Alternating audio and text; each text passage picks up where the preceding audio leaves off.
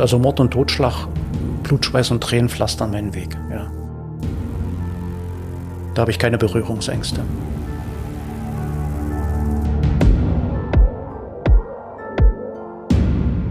Ja, herzlich willkommen zur neuen Folge von Tatort Berlin, dem True Crime Podcast des Tagesspiegels. Mein Name ist Katja Füchsel. Und ich heiße Sebastian Leber. Schön, dass ihr heute wieder dabei seid.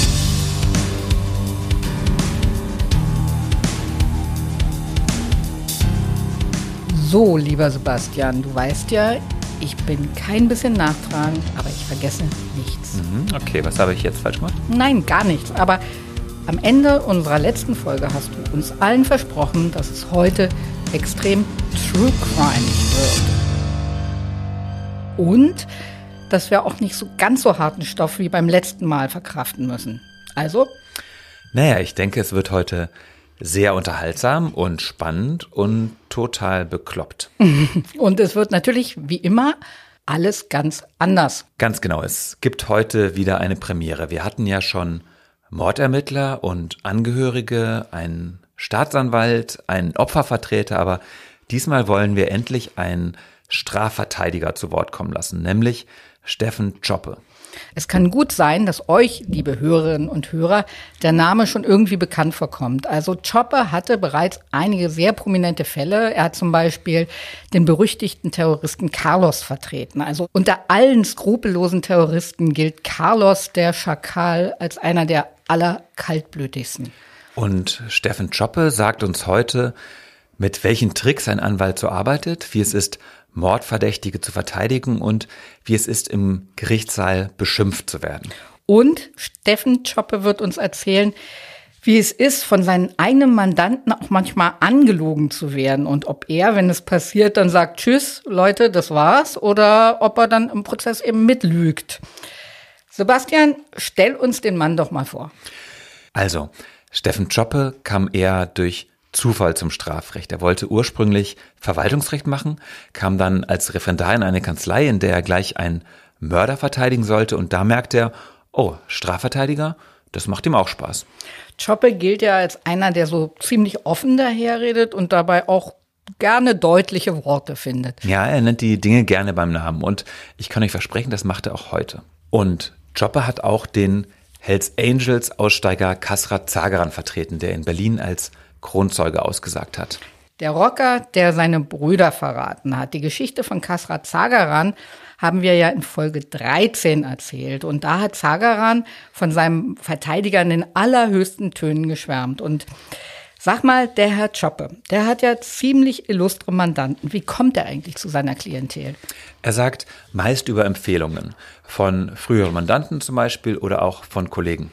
Und gibt es für ihn sowas wie eine rote Linie, also Mandate, die er niemals übernehmen würde? Das war auch eine meiner Fragen, als er uns hier im Studio besucht hat. Ich mache bestimmte Deliktsarten nicht.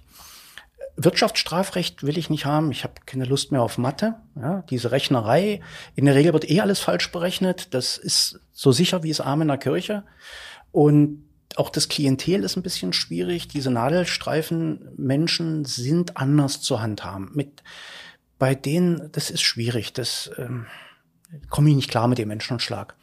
Mit so einem ordentlichen Haut drauf komme ich besser klar. Ja. Was ich zum Beispiel nicht mache, ist Kindesmissbrauch. Das nehme ich einfach nicht an. Ab und zu habe ich mal ein Vergewaltigungsdelikt gemacht und verhandelt. Ist nicht immer verurteilt worden. Ja, das ist es aber auch schon fast, sonst habe ich keine Berührungsängste. Also Mord und Totschlag, Blutschweiß und Tränen pflastern meinen Weg.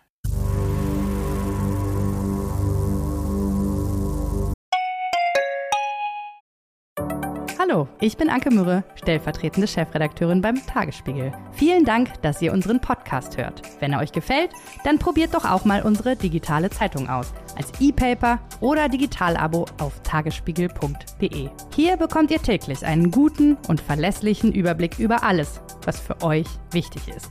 Aus Berlin, Deutschland und der Welt. Jetzt einfach gratis testen unter tagesspiegel.de/slash probieren. Wir freuen uns auf euch. Der Tagesspiegel aus der Welt, aus der Weltstadt.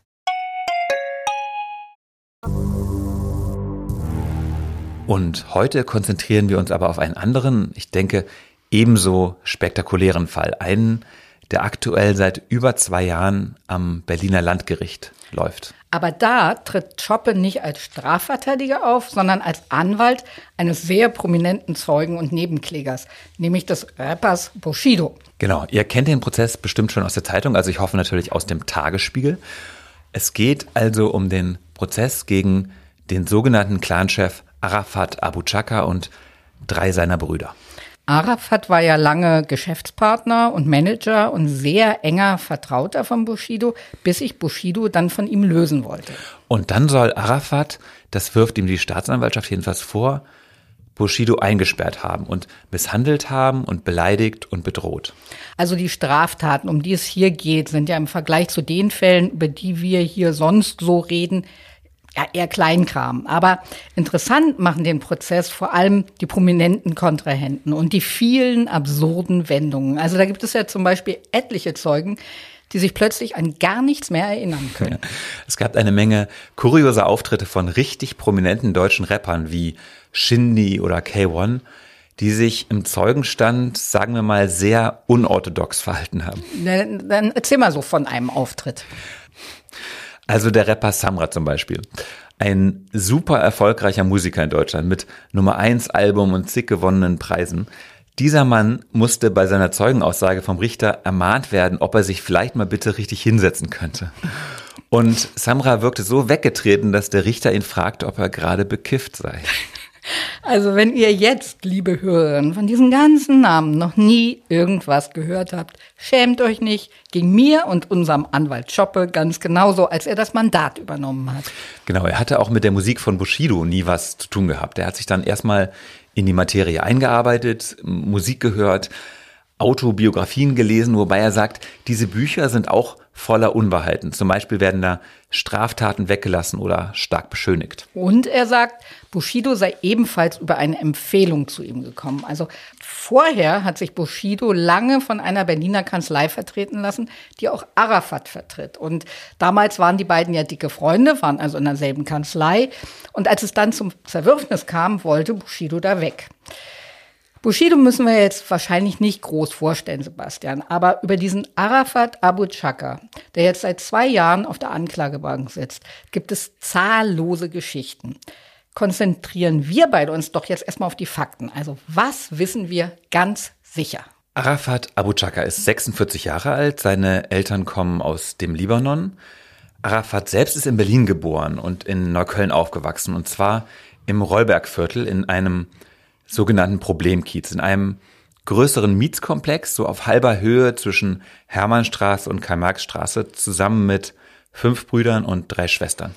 Und er gilt heute als zentrale Autorität innerhalb einer Familie, deren Mitglieder schon, sagen wir mal, sehr häufig Gerichtssäle von innen gesehen haben. Also später werden wir das auch noch genauer aufdröseln, aber gib uns doch jetzt schon mal so als eine Art Appetitanreger ein paar Beispiele. Also Teile der Familie lassen sich der organisierten Kriminalität zurechnen. Die haben Intensivtäter in ihren Reihen, Gewaltverbrecher, Betrüger. Der sogenannte Pokerraub, bei dem Maskierte damals ein Pokerturnier im Hyatt Hotel gestürmt haben, um das Preisgeld zu rauben, der wurde von Arafats Bruder mitgeplant. Und letztes Jahr wurden zwei Brüder verurteilt, weil sie versucht haben, durch gefälschte Dokumente in das Grundbuch eines fremden Hauses eingetragen zu werden. Eine umtriebige Familie also. Und Arafat selbst sagt über sich, nee, ich bin doch kein Clanchef. Also ich bin nur Opfer einer Rufmordkampagne der Polizei und der Medien.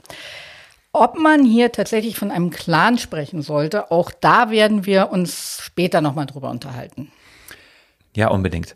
Wie gesagt, sitzt ja Arafat nicht allein auf der Anklagebank, sondern zusammen mit drei Brüdern. Und wie es bei solchen Prozessen in diesem Milieu üblich ist, haben sie eine Menge Anwälte, auch aus Kanzleien, die im Milieu sehr beliebt sind, denen sich zum Beispiel auch die Hells Angels gern anvertrauen. Also wenn wir uns das jetzt mal bildlich vorstellen wollen, da sitzen links im Saal etwa zwei Dutzend Leute und auf der anderen Seite dann einsam und allein Steffen Choppe, der Nebenklageanwalt und sein Mandant Bushido. Ja, schon optisch ist das eine Übermacht und auch das Publikum im Saal ist nicht unbedingt auf Seiten der Nebenklage. Da sind Freunde und Angehörige der Abu Chakas und Viele aus dem Milieu, die vor allem eins verbindet, sie hassen Bushido. Und diesen Hass, den bekommt auch sein Anwalt ständig zu spüren. Also er wird beleidigt, beschimpft, angepöbelt.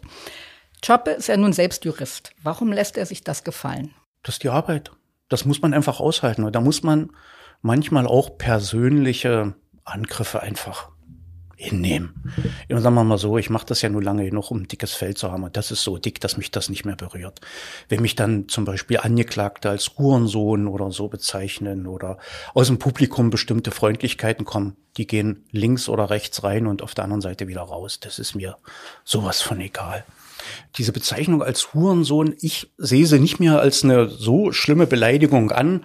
Das sehen Staatsanwälte wahrscheinlich anders, aber ich sehe sie nicht mehr an, weil die Wertigkeit gerade in dieser Szene, in der das so regelmäßig geäußert wird, das hat sich irgendwie hm, abgespult. Das ist nicht mehr wirklich eine Beleidigung. Das ist so ein gängiges Wort wie dicker oder alter. Ja, du Huso. Ja, ich glaube, das hat nicht mehr so den beleidigenden Wert, das kommt nicht mehr so an. Da gibt's andere Beleidigungen, die einen mehr treffen. Mich hat mal im Rockerververeiner du Stück Scheiße genannt. Auch das habe ich sportlich genommen. Aber das fand ich, das war schon wirklich tiefster Keller, in dem man greifen kann. Ja, hat aber auch seine Vorgeschichte gehabt. Und gut, gehört dazu. Habe ich auch nicht angezeigt. Das muss man einfach hinnehmen. Das muss man als Anwalt und als Verteidiger aushalten.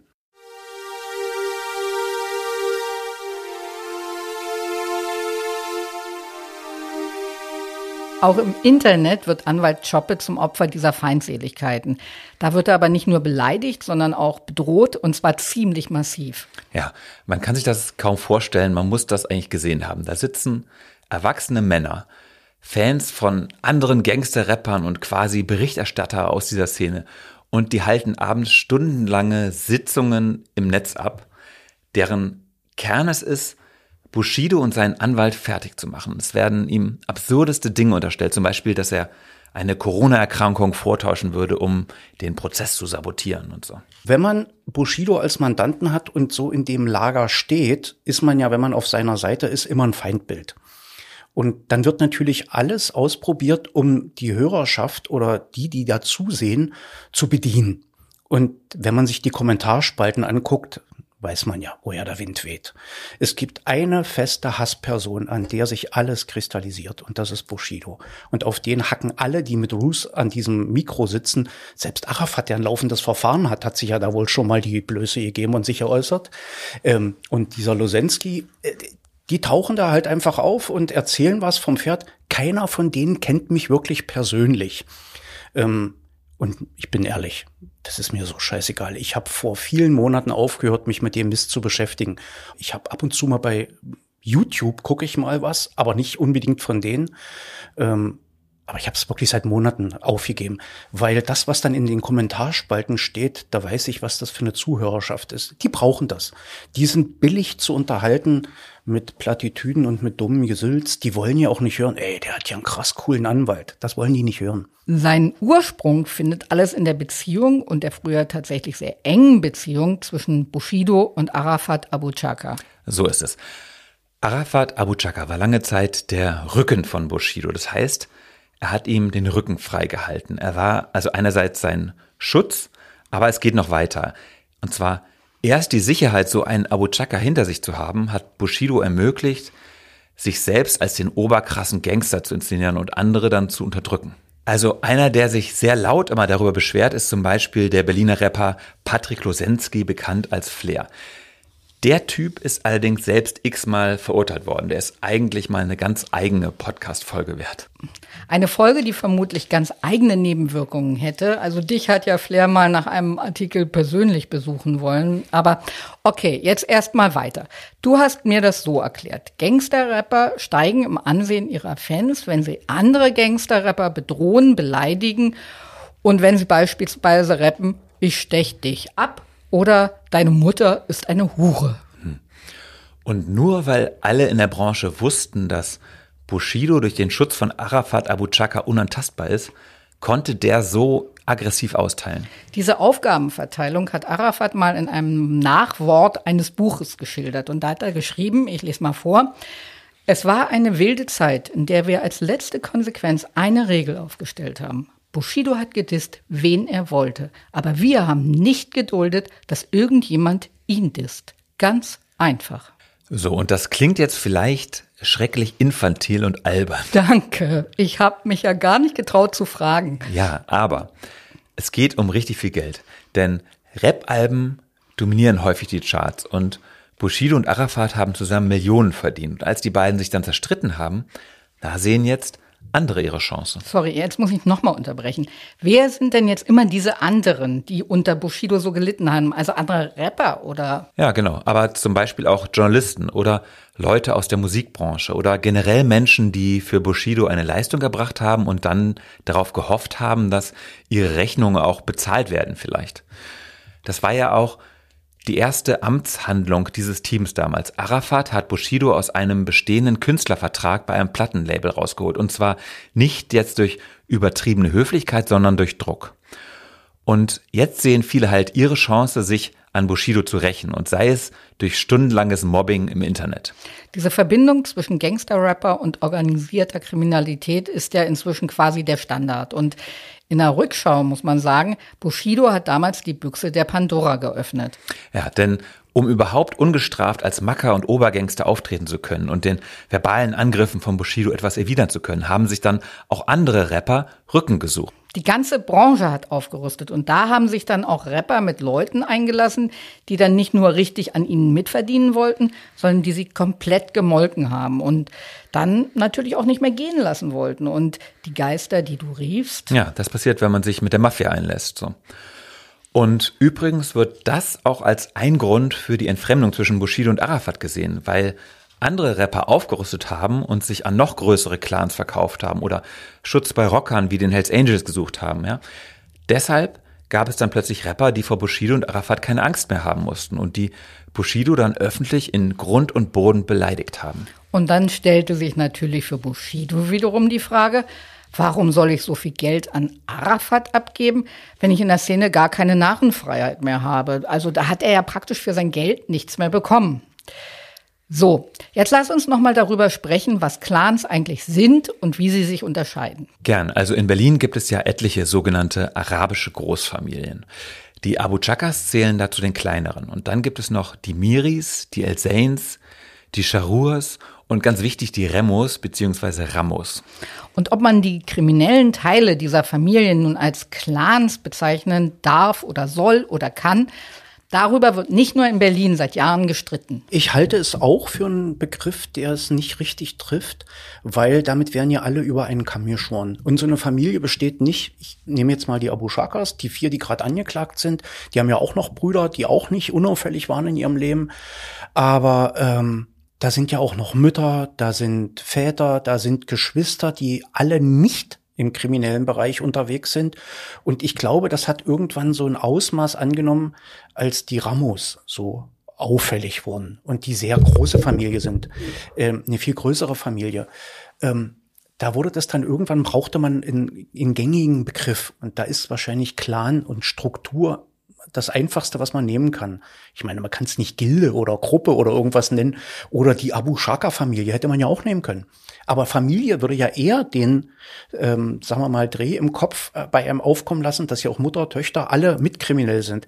Ich weiß nicht, ob Clan eine Bezeichnung ist, bei der man die konkret ausklammert, aber ich glaube nicht. Ja, das, jetzt hat ja der Sohn von Arafat sein Sparschwein geschlachtet und das Grundstück gekauft. Da kommt das gleich wieder Clan.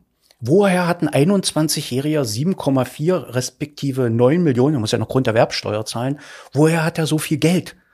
Ich habe gedacht, der hat Weihnachten immer ordentlich zurückgelegt jedes Jahr, dass dann 7,4 Millionen übrig blieben. Aber Sie sehen schon, ich muss, kann das nicht ernst nehmen. Da hat man so eine Ahnung. Und da weiß man aber, da ist eine Menge Geld unterwegs. Ja, und ja, das alles nur von Bushido ist, ja, aus dem, was Arafat mit ihm verdient hat, keine Ahnung.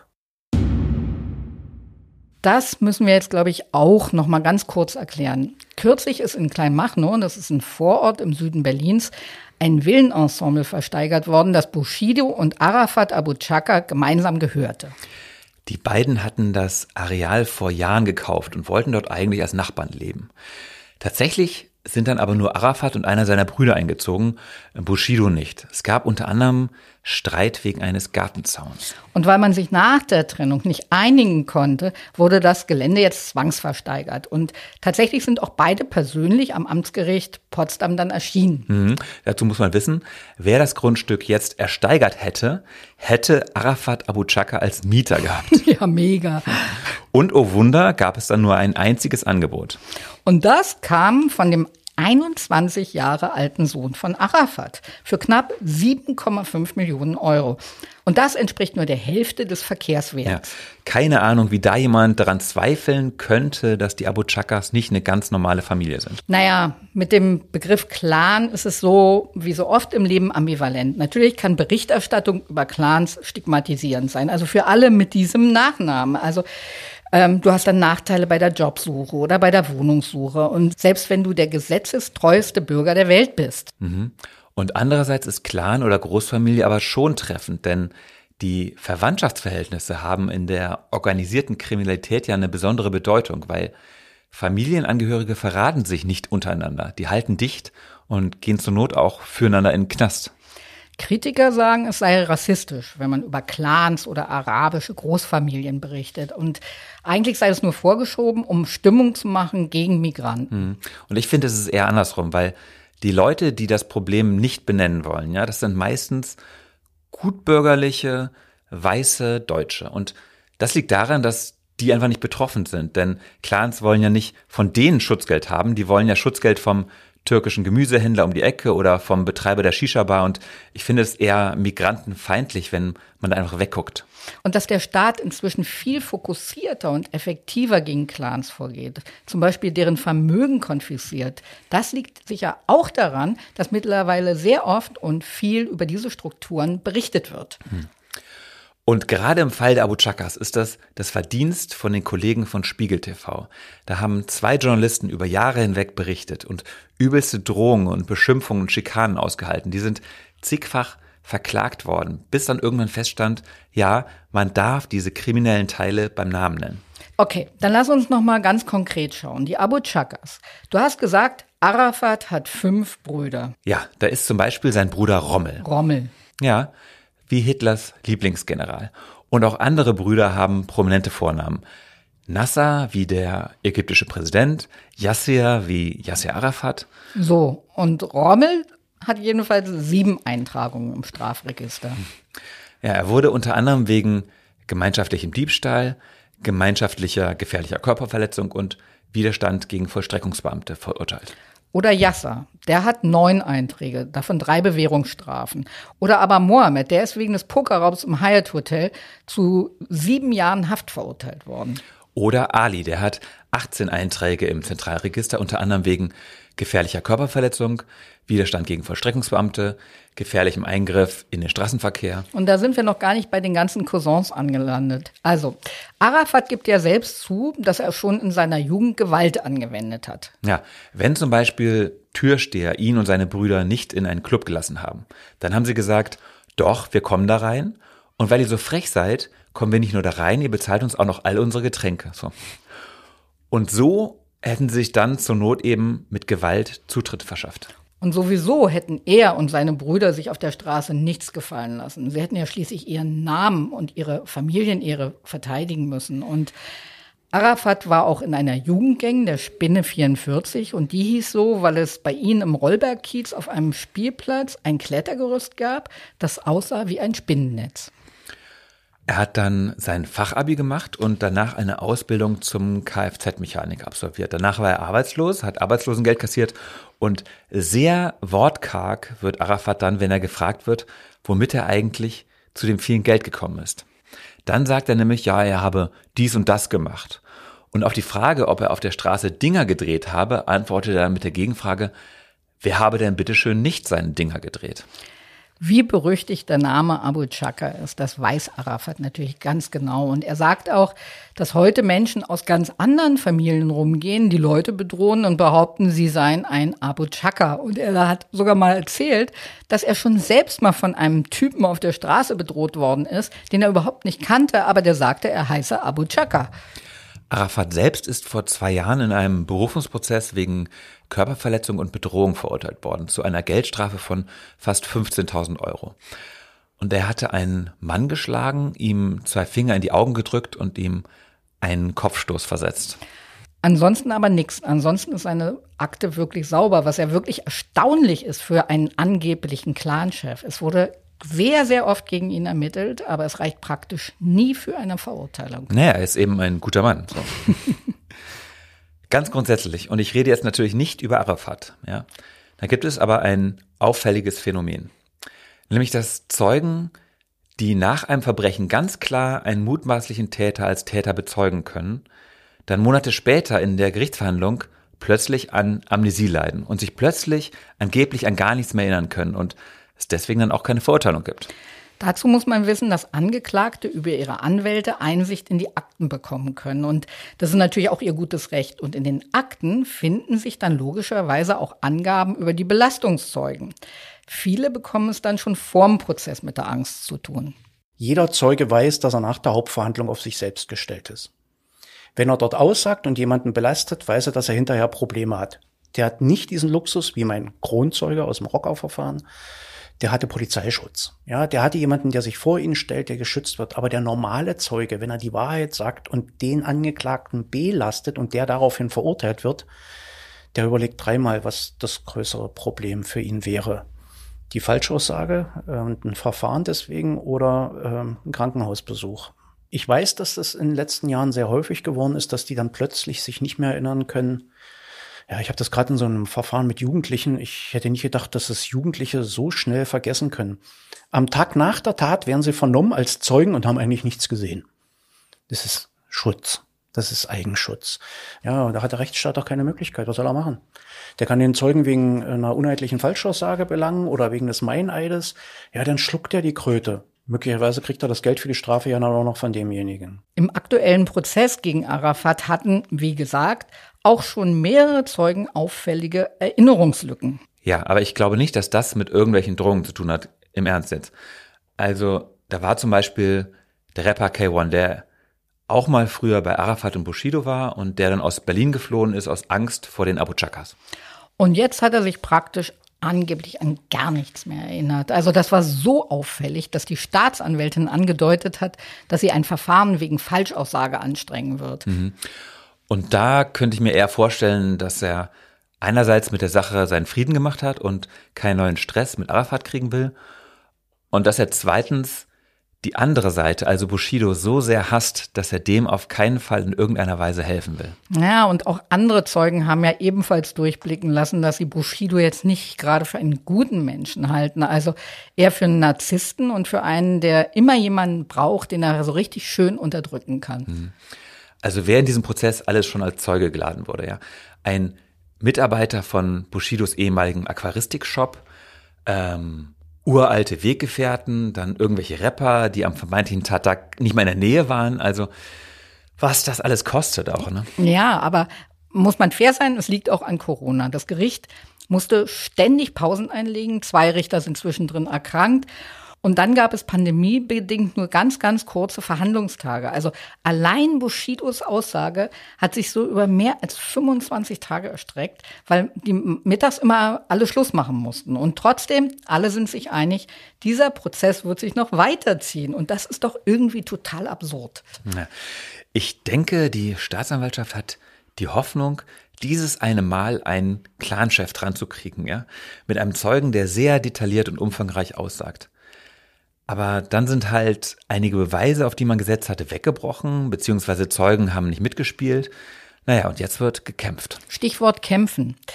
Ich würde jetzt gerne mal über Herrn Schoppe und sein Selbstverständnis als Anwalt sprechen. Denn er vertritt ja nun wirklich nicht nur Bushido. Nee, genau. Unter seinen Mandanten sind auch etliche Mörder, die in der Sicherheitsverwahrung sitzen. Anwälten wird ja oft vorgeworfen, skrupellos zu sein. Also so nach dem Motto, die würden doch selbst den Mörder ihrer Großmutter verteidigen.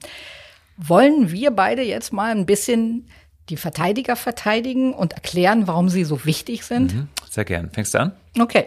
Verteidiger sind die einzige Partei in so einem Prozess. Also sie sind die einzigen, die ein echtes Interesse daran haben, die Ermittlungen zu hinterfragen, die darauf achten, dass nicht einseitig gegen die Verdächtigen ermittelt wird und die so verhindern können, dass ein Unschuldiger ins Gefängnis geht. Mhm. Okay, und um mit dem nächsten Missverständnis aufzuräumen, Verteidiger verteidigen nicht die Straftat, sie verteidigen den Menschen. Sie sind der einzige Halt, der einem Verdächtigen bleibt, wenn dieser ganze Polizei- und Justizapparat in all seiner Gewalt über ihn hinwegfegt. Der Verteidiger ist sozusagen der Garant der Unschuldsvermutung. Verteidiger sind ja an das Anwaltsgeheimnis gebunden, egal was ihre Mandanten ihnen alles erzählen. Und manchmal erzählen sie ihm mehr, als Steffen Choppe jemals hören wollte. Ich ähm, sage denen, was sie mir erzählen, dürfen sie mir erzählen. Alles, was sie mir erzählen, bleibt in diesen vier Wänden. In der Regel ist beim Gespräch mit dem Mandanten niemand anderes dabei. Ich zeichne nichts auf, nix, das gibt's nicht. Sie müssen mir vertrauen. Ich muss die Klappe halten, ja? Daran bin ich berufsrechtlich gebunden und das halte ich auch für ein sehr wichtiges Gut. Der Mandant muss Vertrauen haben. Deswegen erzählen Sie, was Sie erzählen wollen. Das kann manchmal schlecht sein, ja? Und dann bin ich auch ehrlich, dann halte ich manchmal ein Geständnis für sinnvoller, als zu versuchen, sich zu verteidigen, wo man von Anfang an auf verlorenem Posten steht, wo man am Ende viel, viel mehr bekäme, als wenn man von vornherein sagt, ja, ich habe echt Scheiße gebaut, ich versuche es wieder gut zu machen. Ja, aber es gibt manchmal so Momente, wo ich bestimmte Details einfach nicht wissen will. Wenn ich dann merke bei bestimmten Sachen, wo der Mandant dann beim Erzählen offensichtlich in Erinnerungen schwelgt, dann sage ich, nee, nee da, kommen wir nicht ins Boot. Es gibt so bestimmte Delikte, wo der Geschädigte noch gequält wird oder sowas. Und wenn der Mandant dann noch berichtet, dass, naja, gibt Sadisten, die daran Spaß haben und einem das dann auch vermitteln, wissen dann ist bei mir so ein bisschen der Punkt erreicht, wo, ja, entweder werden wir jetzt grün miteinander oder nicht und manche Sachen will ich dann einfach nicht mehr hören. Ja, und ich habe hier nur eine Menge Mandanten in Sicherungsverwahrung und in Maßregelvollzug, die in einer psychiatrischen Einrichtung sind. Da ist es so, dass bei solchen Menschen keine Empathie da ist. Die können sich in ein Opfer nicht reinversetzen. Die denken nur an sich. Ihre, die Befriedigung ihrer eigenen Bedürfnisse steht ganz, ganz vorn. Und das sind Mandanten, die sind schwierig. Hallo, ich bin Lorenz Marold, Chefredakteur beim Tagesspiegel. Wenn Ihnen unser Podcast gefällt, testen Sie doch gerne auch mal unser E-Paper oder unser Digital-Abo mit allen Inhalten von tagesspiegel.de. Wir sind rund um die Uhr für Sie da, damit Sie wissen, was wirklich wichtig ist. In Berlin, in Deutschland und international. Sie können unser Angebot jetzt gratis testen unter tagesspiegel.de slash probieren. Der Tagesspiegel aus der Welt, aus der Weltstadt. Sebastian, man könnte sagen, dass Herr Choppe in den Berliner Justizkreisen, nun ja, sagen wir mal so, nicht zu den beliebtesten Anwälten zählt. Könntest du dir vorstellen, warum? Naja, vielleicht, weil er auf Twitter sehr aktiv ist und auch offen schreibt, wenn ein Richter oder ein Staatsanwalt sich mal richtig blöd angestellt haben. Oder er spricht auch sehr offen über schlampige Polizeiarbeit. Er sagt zum Beispiel, die Protokolle mancher Vernehmungen, die sind unter aller Sau. Da frage er sich dann, ist der Typ, der das aufgeschrieben hat, überhaupt zur Schule gegangen? Also mit sowas macht man sich leicht unbeliebt, das glaube ich auch. Manche werfen ihm aber auch vor, dass er so oft das Rampenlicht und die Öffentlichkeit sucht. Du hast der Herrn Choppe dann gewissermaßen selbst ins Kreuzverhör genommen. Und das hören wir uns jetzt mal an. Mhm, sehr gerne. Also, du wolltest von ihm wissen, wenn seine Mandanten lügen, lügt er dann mit? Und Choppe sagt? Na klar, das, das halbe Leben, das ist das Schauspiel. Ja, eben, wir stehen doch da wirklich auf einer Bühne. Und ich habe gefragt, konfrontiert er den Mandanten dann intern mit seiner Lüge? Ja, na, sagen wir mal so. Ich habe jetzt so einen Fall, der Mandant sagt, äh, und ich bin als Verteidiger überzeugt, er war's. Ja, das muss ich ihm auch so sagen. Ich bin der Überzeugung, dass sie es waren. Und wie reagieren darauf die Mandanten? Ich krieg ja auch eine Akte und dann sind manchmal Videos da und so. Vor ein paar Jahren hatte ich mal einen, äh, da sage ich, gucken Sie doch mal, das sind Sie. Nein, das bin ich nicht. Ich sag, das sind Sie. Gucken Sie mal da, die Haare. Ja. ja, ja. Sehen Sie, und so wird's ein Richter auch sehen. Ich erkenne Sie sogar und wir kannten uns bis vor ein paar Tagen nicht. Aber ich erkenne Sie auf dem Video. Das ist Ihr Gang. So wie Sie hier den Gang runtergekommen sind, so laufen Sie dort auch. Ja, und dann knicken die ein und dann sage ich, sehen Sie, und das ist das, was ein Schöffe sieht möglicherweise. Wir haben manchmal Schöffen, die sind sehr helle, die sind sehr wach. Vergessen übrigens viele Kollegen, dass da auch manchmal Schöffen vorne sitzen, die sehen immer nur die Berufsrichter. Aber die Schöffen sind nicht zu unterschätzen. Die haben genauso eine Stimme wie jeder Berufsrichter. Ja, und wenn man die Schöffen auf seine Seite kriegt, dann kriegt man einen Freispruch, möglicherweise. Und wenn Mandanten partout nicht gestehen und so auf eine milde Strafe hoffen wollen, sondern auf Risiko gehen und an ihren durchsichtigen Lügen festhalten, was sagt er als Anwalt dann dazu? Wenn Sie wollen, dass ich Sie verteidige, dann müssen Sie aber dann mit dem Ergebnis leben, falls Sie doch verurteilt werden. Dafür kann ich nichts. Ich gebe mir allergrößte Mühe. Aber dann ist es sehr schwer, diese Balance zu halten zwischen Parteiverrat und Verteidigen. Ja, ich muss beim Vernehmen der Zeugen darauf aufpassen, dass ich die nichts frage, was den Mandanten in der Täterschaft nach vorne schiebt. Das ist alles sehr, sehr schwierig. Deswegen, es gibt ja häufig auch Geschädigte oder Tatzeugen, die dann immer auf den Verteidiger rumhacken. Es ist unsere verdammte Pflicht, uns da vorzustellen, vor den Angeklagten seine Rechte wahrzunehmen. Ich muss am Ende die Strafe nicht absitzen. Ich bin auch nicht dazu da, äh, eine Strafe zu verhindern, sondern wenn es eine Strafe gibt, soll die auf rechtsstaatlichem Wege erfolgen. Weil wenn ich sie verhindere, begehe ich ja selbst eine Straftat. Mit, mit gefälschten Beweismitteln, mit ähm, gekauften Zeugen. Sowas soll es alles schon gegeben haben. Ja, das soll es alles gegeben haben dann mache ich meinen Job nicht richtig. Ich bin dem Angeklagten an die Seite gestellt, um ein Gegengewicht zur Staatsanwaltschaft zu schaffen, zu dem, was die Anklage da hat. Und dann habe ich ihn noch gefragt, gibt es Kollegen, für die er sich manchmal schämt? Dass sich Anwälte mit gigantischen Summen bezahlen lassen, das gibt es. Habe ich selbst erlebt. Ich habe es vor kurzem in einer Mordsache in Cottbus gehabt. Da habe ich einen Kollegen beerbt, ähm, weil der Mandant hat lebenslang bekommen. Und dann hat der irgendwie immer die Mutter vom Mandanten gesagt, ja, der hat 77.000 Euro kassiert. Ich sage, wie viel? Ja, äh, für elf Verhandlungstage. Da war aber nur zehn da, aber er hat 77.000 Euro kassiert. Da bin ich vom Stuhl gefallen. Ja, das ist eine irre Summe. Auch für mich ist das gigantisch viel Geld. Ja, und dann habe ich mir das mal angeguckt, mit die Akte kommen lassen und dann habe ich festgestellt, der Kollege war doch Pflichtverteidiger. Dann ich den Kollegen darauf hingewiesen und dann weiß ich noch, wie er letztes Jahr kurz vor Weihnachten mir 70.000 Euro überwiesen hat. Und die habe ich dann der Frau zurückgegeben. Die hätten das Geld wiederbekommen. Ja, der Pflichtverteidiger darf doch nicht äh, eine Honorarvereinbarung schließen, ohne den Mandanten darüber zu belehren. Das hat der Kollege einfach nicht gemacht. Der Mandant natürlich Angst, lebenslang zu bekommen, ne, äh, hat der Kollege einfach mal kassiert und hat die Mutter gemolken, so richtig gemolken.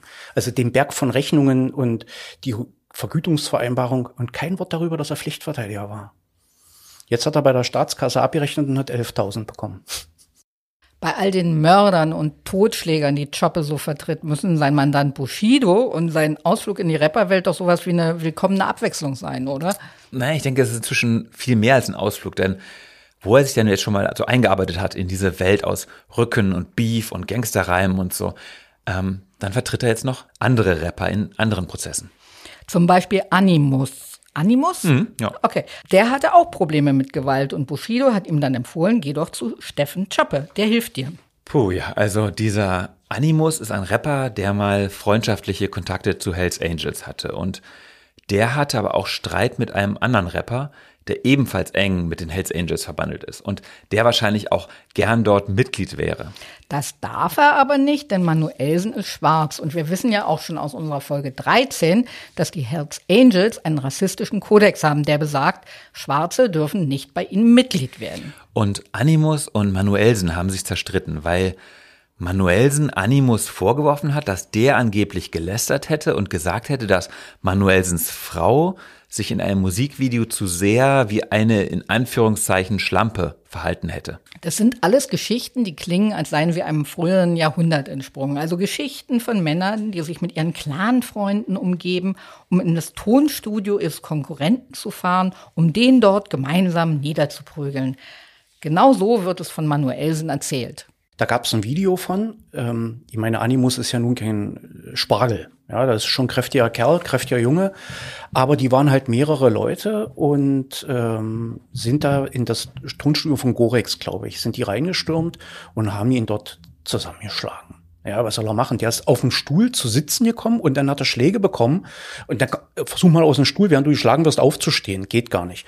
Und dann ist er anscheinend K.O. gegangen. Wer ihn da nun komplett K.O. geschlagen hat, das kann ich selbst nicht sagen. Das habe ich nicht mehr so in Erinnerung.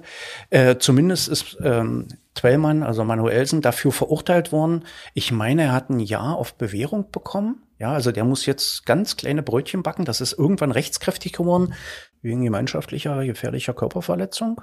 Waren ja auch offensichtlich andere dabei. Es gibt Videos, das war lange im Netz und man hat natürlich sich über Animus, naja, ausgelassen. Das Kuriose ist aber dabei, dass Animus ja früher auch so eher mit Flair viel abhing. So habe ich das dann später mitbekommen. Ähm, das ist das Komische in der Szene, dass man da leider manchmal so häufig die Lager wechselt. Und was heute dein Feind ist, ist morgen dein Freund. Das ist was, was ich nicht nachvollziehen kann.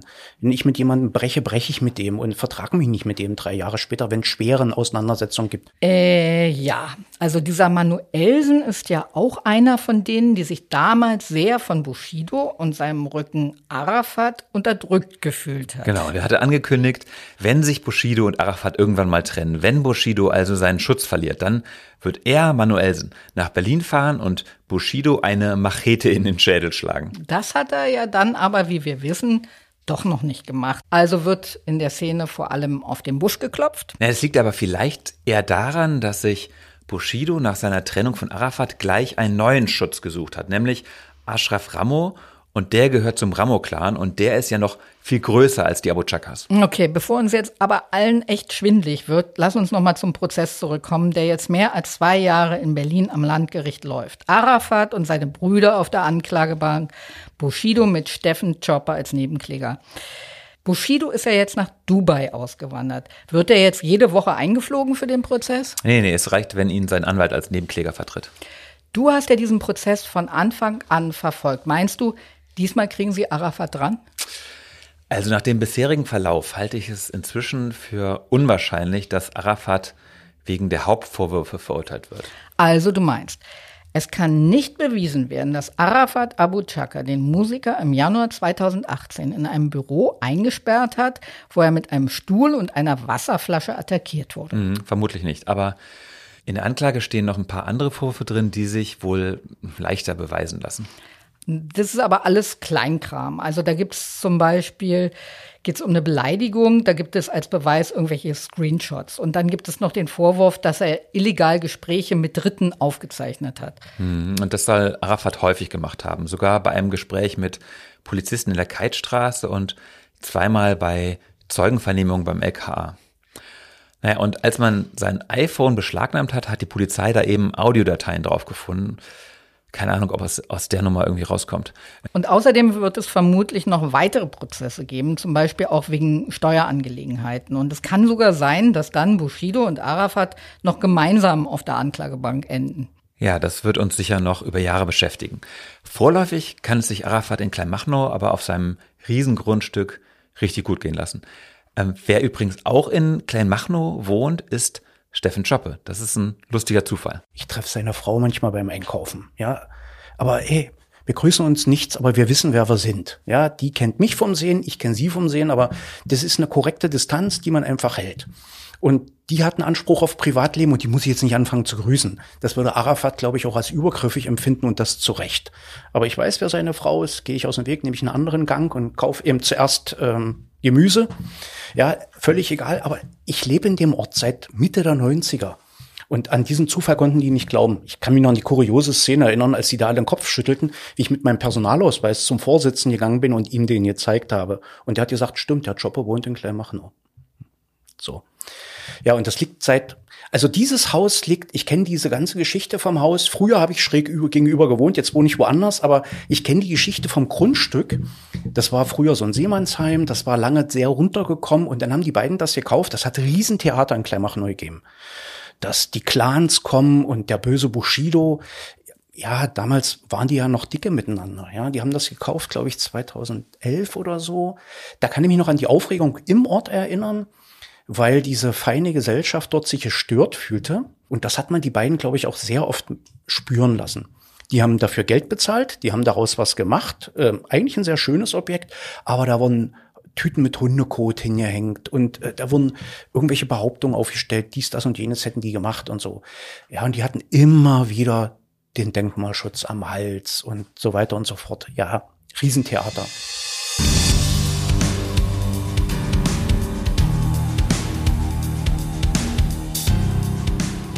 So, liebe Hörerinnen, das soll es für heute gewesen sein mit Tatort Berlin. Wir sagen wie immer herzlichen Dank bei Heiko Beer für die Produktion, bei Uwe Letzner für den Sound und natürlich bei euch fürs Zuhören.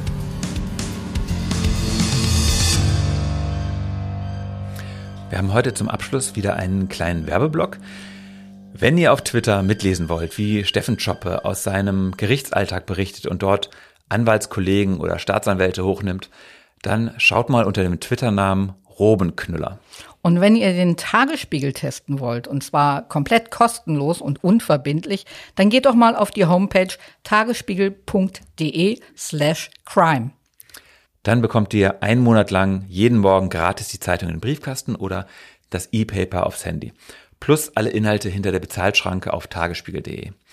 Unsere nächste Folge Tatort Berlin erscheint in vier Wochen. Um was wird es dann gehen, Katja? Das wird unsere vorweihnachtliche Sonderfolge. Und zwar ein Jahr lang haben wir eure Fragen gesammelt zu den Ermittlern der Mordkommission, zu ihren Methoden bei den Ermittlungen, aber auch zu ihren Gefühlen, also dem Glück und dem Frust, den so ein Job mit sich bringt. Und wir haben jemanden gefunden, der all diese Fragen noch viel besser erklären kann als wir. Du hast den Chef des Morddezernats überreden können, unseren Hörerinnen und Hörern Rede und Antwort zu geben. Ganz genau. Andreas Maas, der oberste Mordermittler in der Keitstraße, wird zu uns ins Studio kommen. Ich freue mich drauf. Bis dahin, tschüss Katja. Tschüss, lieber Sebastian.